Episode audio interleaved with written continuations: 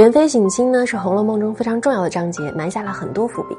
今天给大家讲讲，在第二十二回中就讲到了呀。当时正值元宵，自古便有元宵猜灯谜的习俗。元春难得回到娘家，兴致很高，主动抛出了灯谜，这才有了当晚贾府的元宵盛会。而每个人的灯谜呢，其实都和第五回的判词有同样的作用。我们就从元英叹息四姐妹开始，一个一个来看。元春能使妖魔胆尽摧，身如束帛气如雷，一生震得人方恐，回首相看已化灰。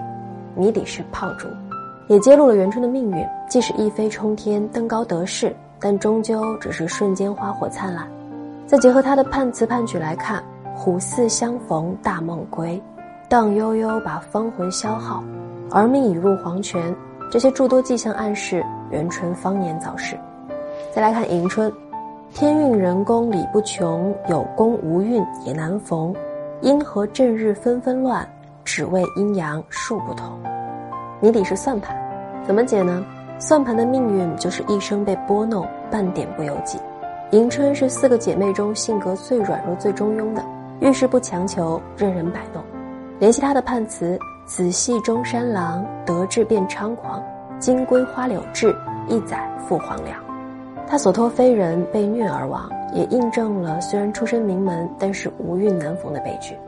探春，接下儿童仰面时，清明妆点最堪宜；游丝一断魂无力，莫向东风怨别离。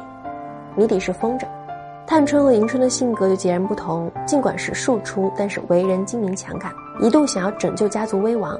结合他的判词“清明涕送江边望，千里东风一梦遥”，也说明了他的命运和风筝一样，虽靠游丝血脉牵绊，终究背井离乡，漂泊远方。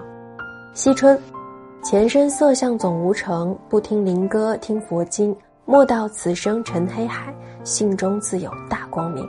谜底是佛灯。作为年龄最小的妹妹，目睹了贾府的腐败和衰亡，养成了自立和孤僻的性格。在抄检大观园时，她也是极力自保，撇清关系。结合判词：“堪破三春景不长，姿衣顿改昔年妆。可怜绣户侯门女，独卧青灯古佛旁。”这是说他看到了三个姐姐各自命运凄惨，遁入空门。四个姐妹的命运总结起来可以用“求而不得”四字来概括。元春富贵加身，求亲而不得，终魂归大梦；迎春软弱无能，求权而不得，终零落成泥；探春精明能干，求智而不得，终远嫁漂泊；惜春呢冷漠孤僻，求利而不得，终自以起事。